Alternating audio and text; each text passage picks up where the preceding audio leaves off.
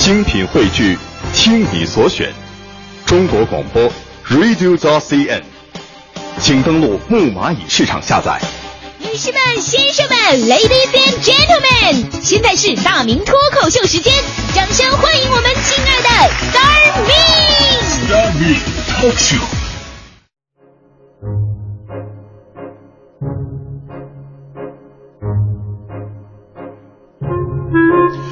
欢迎各位来到今天的大明脱口秀，我是大明。我们说，二零一五年呢是充满商机的一年。以前您想赚钱的话呢，拼的是什么？渠道、关系、勤奋和公益。所以很多朋友说，这赚钱太难了，对吧？而现在赚钱的模式完全不一样了。现在讲的是什么？现在讲的是市场、创意、先机和互联网思维。只要你能有一个好点子，预测出市场未来需求，并且付出实践，抢得先机，哎，就会有很大的机会赚钱了。其实啊，哈，不瞒各位说啊，谦虚的讲，我是一个非常有经商头脑的。我前不久我就看到了中国目前非常有前途的一个市场产品，什么就是马桶盖啊！大伙都知道，最近马桶盖这词儿特别的红啊，甚至两会上也是很多代表拿来说事的热词。其实这个事件呢本身，大家伙都知道，就春节的时候，大量的中国游客到日本去买马桶盖，甚至呢都已经让日本的大商场马桶盖断货了，真正做到了做日本人的马桶盖，让日本人蹲坑去吧。然而事情并非那么简单呢。后来有消费者发现了，他在日本买的这马桶盖啊，包装上非常清晰的写着产自杭州下沙。结果不查不知道，一查吓一跳。中国呀，其实到处都有这种生产呃智能马桶盖的地方，其中厦门居然是全球最大的智能马桶盖制造基地，您知道吧？啊，有一组调查数据显示，日本每年的智能马桶盖呢。销量大概是四百万台，基本上都不在日本生产，有的呢是在中国生产，还有的在马来西亚、在越南生产。而中国现在一年生产一百万到两百万台智能马桶盖，但中国每年在本土，也就是在本地卖给中国人的不超过三十万台，其余大部分都出口到了日本的市场。所以这个事儿最后就变成了中国人用了半年的积蓄漂洋过海的来买马桶盖，并最终把它带回国，成为了一个中国马桶盖的日本自由行。全国人大代表格力电器董事长兼总裁董明珠在两会期间接受记者采访时表示呢，说为什么中国人不相信自己，到国外买一个马桶盖？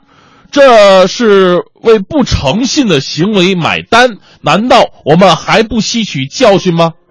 其实说到这个马桶盖哈，这个值得我们反思的事情特别的多。第一个呢，就像是董明珠所说的，中国人呢对咱们国货长期缺乏自信，崇拜日本电器，其实也没什么不对啊。老百姓的钱不是大风刮来的，物美价廉的东西谁都喜欢。日本智能马桶盖虽然说产自中国，但确实要比中国本土产的智能马桶盖便宜啊。嗯，所以我就不明白，是不是因为这咱们国内卖的少，所以物以稀为贵啊？这这是。想想要让老百姓改变这种观念呢，更多的是咱们中国企业靠实际行动，重新的树立国货形象，建立口碑。那还有另外一个原因呢，那咱们都要清楚的认识到，虽然日本智能马桶盖呢产自中国，但是说实话，人家是属于日本技术专利的，对不对？不过是中国代产而已，跟咱们纯国货还不一样。所以智能啊、性能啊、做工啊，确实要好一点。咱们以后能不能在技术上更进一步呢？其实技术啊，还是以人为本。像马桶盖这跟人类这么亲切的物件，如果能够体现人文关怀的话，那便是极好的了，是吧？所以这就是我今天开场说的商机啊。通过这个事儿，咱们中国已经意识到差距了。接下来呢，中国马桶盖如果能够奋起直追的话，拿出创意，拿出勇气，将会重新的抢夺回市场。正所谓嘛，乱世出英雄啊！在这里，我要跟各位隆重的推出我们大明公司的最新产品，继大名牌龟壳、大名牌皮鞋、大名牌假酒、冥王洗发水之后的又一全新力作——大名牌马桶盖。说实话，我觉得呢，这是我们公司所有产品当中跟我的个人气质最为契合的一款产品啊。那有朋友问了，请问大名牌马桶盖到底跟其他的智能马桶盖有什么区别呢？哈哈，这个这就是关键所在了。我们总在说以人为本，但是我们更多的是考虑到人的本能的需求，比方说舒服啊、温暖呐、安全等等等等。其实这都是最基础的需求，并没有考虑到上层建筑啊。大名牌马桶盖已经上升到了精神层面的关怀。这年头有个词儿很流行啊，那就是情怀。大名牌马桶盖做出了情怀。因为我考虑到我们的产品呢是要面向全世界的嘛，我们根据不同的国家、不同的文化情怀，创造出功能不同的马桶盖。比方说俄罗斯人吧，啊，俄罗斯的民族性格呢是那种坚毅果敢，而且同样地大物博，所以说俄罗斯人呢喜欢有质感，而且要求简洁大气的东西。于是我特地的拿这个花岗岩，经过二百多道工序打磨，给他们制造了花岗岩马桶盖。